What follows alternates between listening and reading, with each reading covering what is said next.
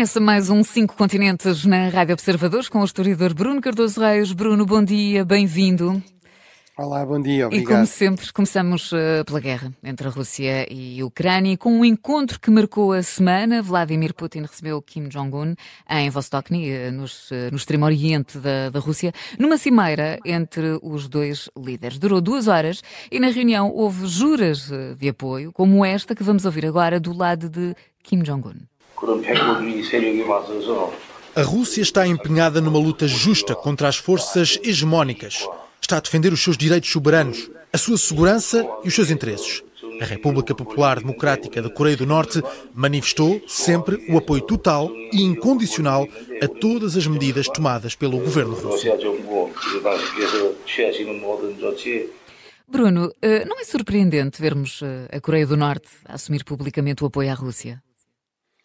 Bem, eu diria não, não tanto a Coreia do Norte em relação à Rússia, ou seja, por um lado, até historicamente, a Coreia do Norte uh, e esta dinastia Kim, que, que, lidera o país desde a sua fundação, portanto, nunca houve uh, um líder norte-coreano que não pertencesse a esta família, o avô, o pai e agora o neto, uh, e realmente isso é uma criação da, da, da Rússia comunista, da, da União Soviética, ou seja, foi basicamente o comandante do exército da ocupação soviético, que, no contexto do final da Segunda Guerra Mundial, já com o Japão praticamente derrotado, uh, declarou guerra mesmo nas últimas semanas e ocupou a Manchúria, o norte da China e também o norte da, da Coreia, uh, e escolheu para ajudar, no fundo, a gerir essa ocupação um, um jovem guerrilheiro, o Kim Il-sung, o fundador desta dinastia Kim, como, digamos, parte de um comitê que ajudava aqui o exército soviético a, a, a, governar, a administrar, a reprimir também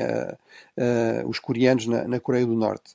E, portanto, durante muito tempo foi realmente um verdadeiro satélite, quase o exemplo máximo de um satélite soviético. Só se manteve, aliás, depois de uma tentativa falhada do fundador desta dinastia Kim de conquistar a Coreia do Sul em 1950, uh, graças à ajuda militar russa. É, no contexto da guerra atual, é interessante sempre recordar isso.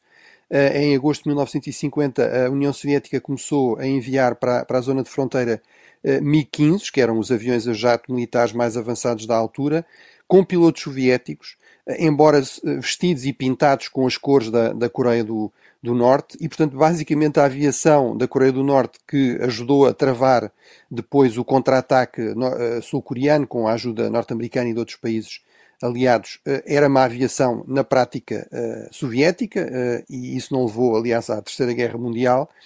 É verdade, depois o regime explorou um pouco a, a tensão sino-soviética, ou seja, entre a, União, a, Rússia comunista e a China comunista, para ganhar alguma margem de manobra, eh, mas, portanto, sempre se manteve bastante próximo Uh, e dependente também da relação com estes uh, dois vizinhos, até porque sempre foi também bastante isolado e rejeitado pelo resto do mundo, devido a uma série de práticas, digamos, altamente questionáveis, agressivas, ilegais, Uh, e, portanto, esse apoio não é assim tão surpreendente. A Coreia do Norte também foi dos poucos países que uh, reconheceu, por exemplo, a anexação da, da, da Crimeia uh, e, portanto, está numa linha daqueles três ou quatro, juntamente com a Síria de Assad, ocasionalmente a Venezuela de Maduro ou Cuba, que realmente estão muito próximos, muito dependentes e também muito próximos da, da Rússia. O que é eventualmente mais surpreendente é, é realmente a, a Rússia assumir publicamente esta aproximação eh, inclusive ao nível de cooperação eh, militar. E é, aliás, isso que explica, do meu ponto de vista, alguns limites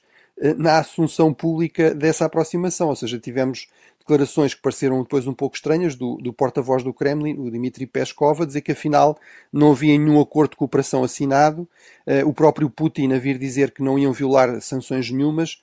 Ora, a verdade é que Uh, isto não são sanções, digamos, impostas pelos Estados Unidos, são sanções do Conselho de Segurança das Nações Unidas, ou seja, aprovadas pela Rússia e que obrigam todos os países. Há realmente uma multiplicidade de sanções contra a Coreia do Norte, por causa, do, nomeadamente, do seu programa nuclear, que, nomeadamente, impedem qualquer tipo de cooperação ao nível de, uh, de armamento com a Coreia do Norte. Uh, e, portanto, um acordo como aquele que se desconfia que, que foi o resultado desta cimeira, ou que foi, no fundo, consagrado nesta cimeira, eh, de fornecimento de munições, eh, de equipamento de artilharia, eventualmente até de mísseis norte-coreanos, em troca de tecnologia avançada, por exemplo, para a utilização em satélites espiões militares norte-coreanos, seria evidentemente uma violação desse, desse regime de sanções e, portanto, a Rússia veio aqui, no fundo, em termos públicos, pelo menos, não veio confirmar, até de alguma forma veio desmentir isso. Acho que não, não temos nenhumas razões para acreditar digamos, nesta, nesta posição pública. Enfim, ela é feita por, por alguém como Putin que negou que ia haver uma invasão da Ucrânia até ela estar a acontecer e mesmo depois de acontecer continua a insistir que não é bem uma invasão, não é? Acho que, enfim, aquilo que, o que contará são sobretudo os interesses da, dos respectivos regimes, dos respectivos líderes, eh, e aí parece-me evidente que há interesse eh, nesta convergência e nesta cooperação, uhum. veremos dentro de que limites. Uhum. Bruno, ainda na, no conflito da Ucrânia e da Rússia, olhamos para o terreno, e, e, neste caso o terreno até é no mar, porque o foco está sobre o Mar Negro, uh, continua uma, uma, autêntica guerra naval. É possível dizer que é que está a ganhar neste momento?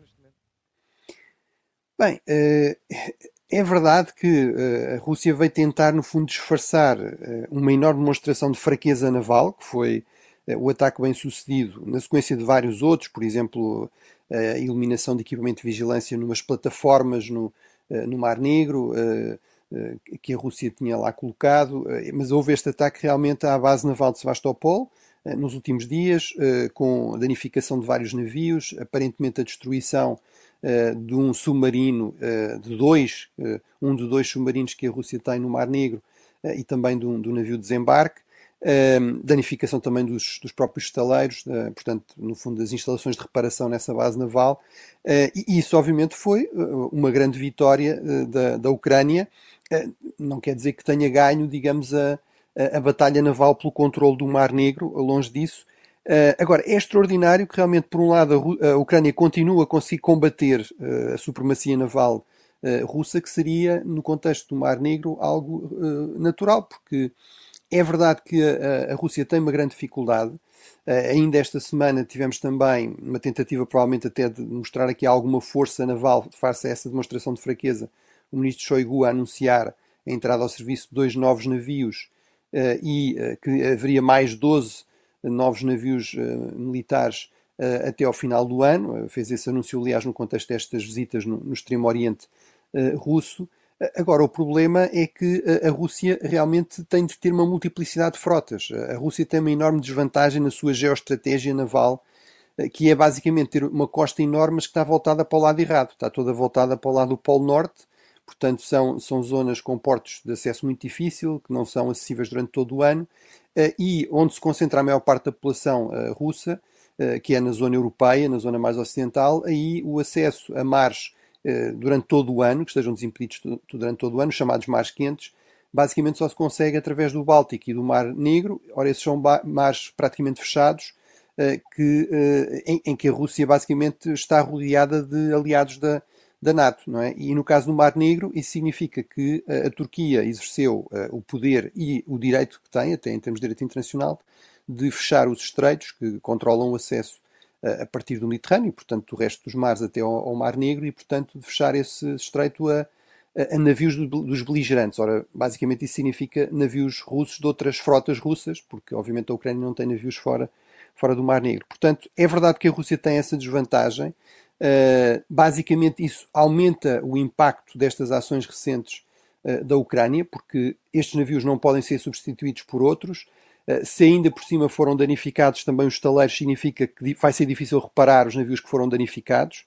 Eh, e, portanto, eh, realmente há aqui resultados muito significativos da parte de uma Ucrânia que, por outro lado, e era esse o último ponto que eu queria aqui referir, basicamente não tem, não tem marinha.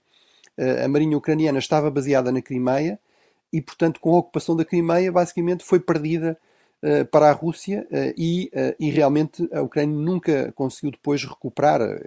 Uma marinha é algo que exige grandes investimentos, investimentos a prazo, e portanto basicamente está a combater de uma forma assimétrica e irregular, usando drones de vários tipos, usando mísseis, mas realmente com uma relativa eficácia, e isso é bastante importante, não é? Já percebemos todos como é importante para a Ucrânia conseguir recuperar a utilização efetiva dos seus portos no Mar Negro, não ficar aqui, digamos, encravada em termos práticos uh, e, no fundo, dependente também da boa vontade da Rússia em termos da, da capacidade de, de utilizar uh, os seus portos e, e, as rotas eh, navais, que são aquelas que a maior parte dos países utilizam para uh, exportações em quantidade. Basicamente, 90% das exportações em termos de mercadorias a nível global, entre 80% e 90% são feitas por via naval.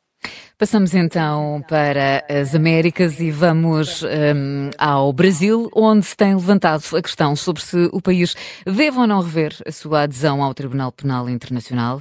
Ora, eh, Bruno, depois de Lula da Silva ter mencionado essa possibilidade, agora foi a vez do Ministro da Justiça, Flávio Dino. O Tribunal Penal Internacional foi incorporado ao direito brasileiro. Contudo, muitos países do mundo, inclusive os mais poderosos do planeta, não o fizeram.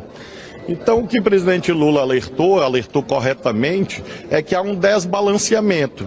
Isso sugere que, em algum momento, a diplomacia brasileira pode rever essa adesão a esse acordo, uma vez que não houve essa igualdade entre as nações na aplicação desse instrumento.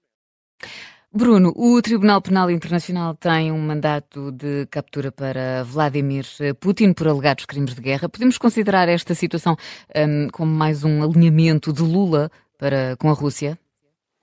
Bem, tendo em conta o contexto, eu acho que é difícil concluir outra coisa. Ou seja, tudo isto surge porque Lula começa por declarar na reunião do G20 que uh, ele vai convidar Putin para as reuniões dos BRICS e, que, e, e, também do G20, e que, uh, e que, no fundo, enquanto ele for presidente, ele não seria detido. Depois teve de corrigir isso, porque rapidamente no Brasil houve uma enorme reação de indignação, dizendo que essa decisão cabe aos tribunais e que isso seria, no fundo, uma usurpação de poder que podia até justificar o afastamento uh, do presidente.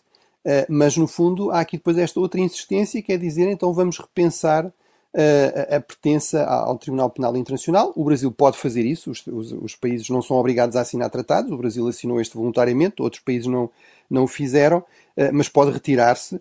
Agora, isso por um lado não é automático e por outro não deixa de ter aqui um significado político importante. E isto é estranho porque é verdade que o Brasil tem uma grande tradição de uh, afirmação da sua autonomia estratégica, por exemplo, face aos Estados Unidos, uh, de, no fundo, mostrar que faz as suas próprias opções. Agora, eh, isso é geralmente justificado em termos de pragmatismo, de interesse, de defesa dos interesses do Brasil. Ora, não se percebe uh, porque é que o Brasil haveria de ganhar em, uh, não é manter aqui um certo equilíbrio, não se envolver muito diretamente no conflito na Ucrânia, não assumir as sanções que os Estados Unidos e os países europeus têm promovido, mas basicamente em colar-se à posição russa, em mostrar aqui uma solidariedade política com a posição russa. É tanto mais estranho quanto o Brasil tem também uma outra tradição uh, na sua cultura estratégica, na, na, sua política externa, de realmente valorizar muito uh, o direito internacional, o primado, digamos, de uma ordem internacional mais justa, que não seja assente apenas na, na, no equilíbrio de poder, na força. há grandes nomes, os grandes nomes, na, digamos, em termos de, de grandes patronos da, da política externa brasileira, geralmente há dois nomes que são sempre referidos eh, o Rui Barbosa e o Barão de Rio Branco. O Rui Barbosa era um grande jurista, eh, a parte de ser um pensador estratégico, etc. Foi uh, o representante brasileiro nos congressos da AE que criaram basicamente o primeiro tribunal internacional. Um, o, o, o, o, Barão de Rio, Rio, Branco é conhecido por ter defendido a resolução pacífica dos diferentes fronteiriços com os países vizinhos, ora, exatamente o oposto daquilo que a Rússia uh, fez com, com a Ucrânia. Uh, e, e, portanto, realmente há aqui algo que vai contra até muitas tradições e, e, diria os interesses do Brasil.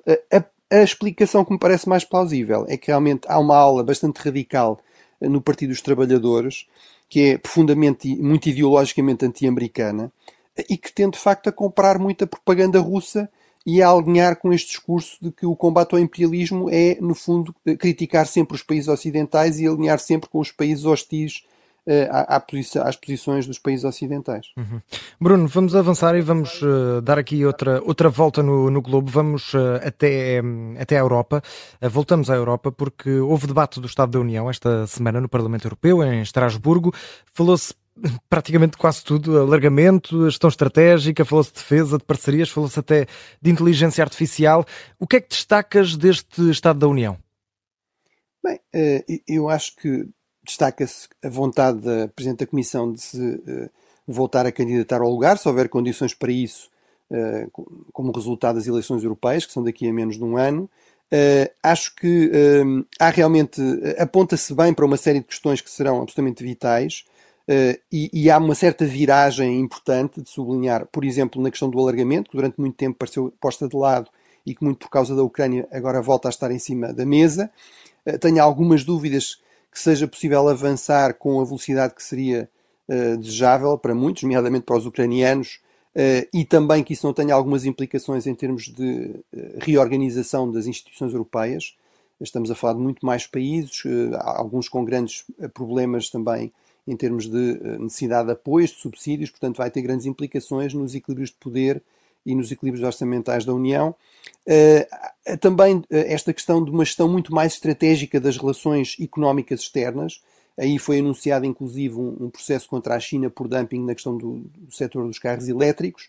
Uh, isso é realmente uma grande viragem. Durante muito tempo havia aí um grande otimismo um pouco cego, e acho que isso é positivo, como também a preocupação com negociar o fornecimento de matérias-primas estratégicas. Vimos como isso é importante no contexto da guerra da Ucrânia evitar dependências excessivas, tudo isso também foi uh, sublinhado. Onde eu tenho mais dúvidas foi, por exemplo, quando se referiu a, a, às parcerias com a África.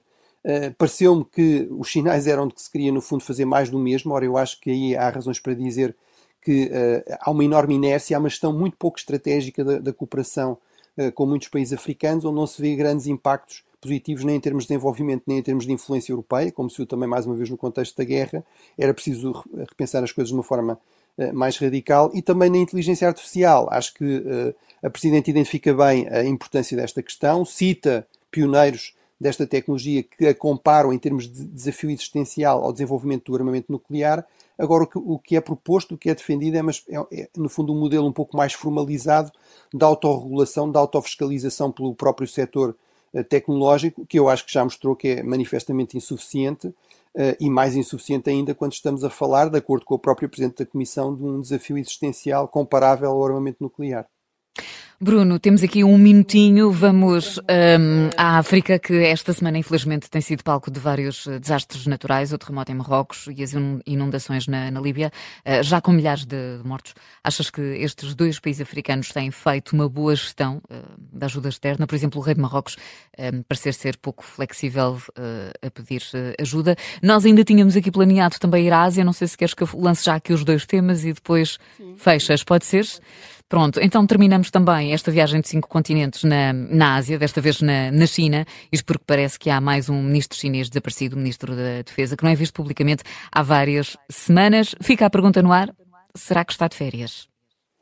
Bem, eh, em relação a estas tragédias na Líbia e Marrocos, em primeiro lugar, há que lamentar e, e deixar claro que eu manifestei aqui reservas em relação a um certo modelo de cooperação com, uh, genérica com, com, países africanos, também há casos de sucesso de cooperação em África e de parcerias com a União Europeia, uh, mas obviamente isto não se aplica a, outra coisa que é a ajuda de emergência. E muitas vezes as duas são confundidas. Aqui, evidentemente, em situações destas em que estamos a falar de milhares de mortos em Marrocos e provavelmente dezenas de milhares de mortos uh, em Derna, na Líbia, evidentemente deve eh, procurar-se ajudar. Agora, é importante uh, distinguir uh, as duas situações. Marrocos tem realmente um Estado relativamente funcional. As críticas são até que se calhar o Estado é demasiado centralizado e, e, e é demasiado seletivo na ajuda.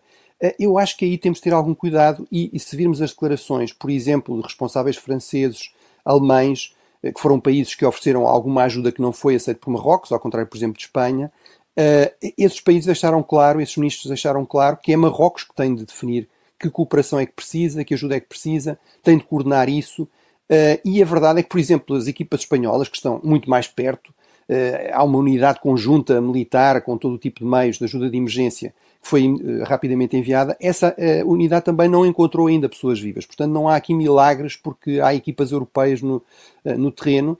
E eu acho que, apesar de tudo, é destacar que é muito difícil fazer chegar a ajuda às zonas muito remotas e também que Marrocos, apesar de tudo, revelou, sobretudo nas cidades, por exemplo, comparando com a Turquia, bastante mais resiliência em relação a um grande terremoto do que, por exemplo, outros países. Em relação à Líbia, o grande problema é que realmente a Líbia não tem um Estado uh, funcional. Tem dois governos, já não tinha grande Estado no tempo do Coronel Gaddafi, tem ainda menos uh, depois da queda do seu regime. Uh, esta zona do leste não tem um governo inter internacionalmente reconhecido, portanto, tudo isso dificulta muitas coisas em termos de avisos, de resposta rápida, até de coordenação da ajuda. Portanto, aí realmente a situação é bastante mais uh, dramática, um, infelizmente. Em relação à questão da China, enfim, acho que férias não será. Já temos notícias em vários uh, jornais internacionais de que há indícios de que ele estará em prisão domiciliária e estará a ser investigado mais uma vez por corrupção e, portanto, será afastado, tal como aconteceu com o Ministro dos Negócios Estrangeiros. Não temos tempo para comentar muito, mas o que é Sim. evidente é que algo se passa na China uhum. de bastante sério. Isto não é política normal. Veremos se é uma afirmação da autoridade de Xi, ninguém está, digamos, acima dele, se é eventualmente uma afirmação da autoridade do próprio partido contra pessoas que, apesar de tudo, foram escolhidas por Xi há poucos meses atrás. Muito bem, Bruno. Hoje ficamos então por aqui. Voltamos a viajar daqui a uma semana. Até lá. Obrigado.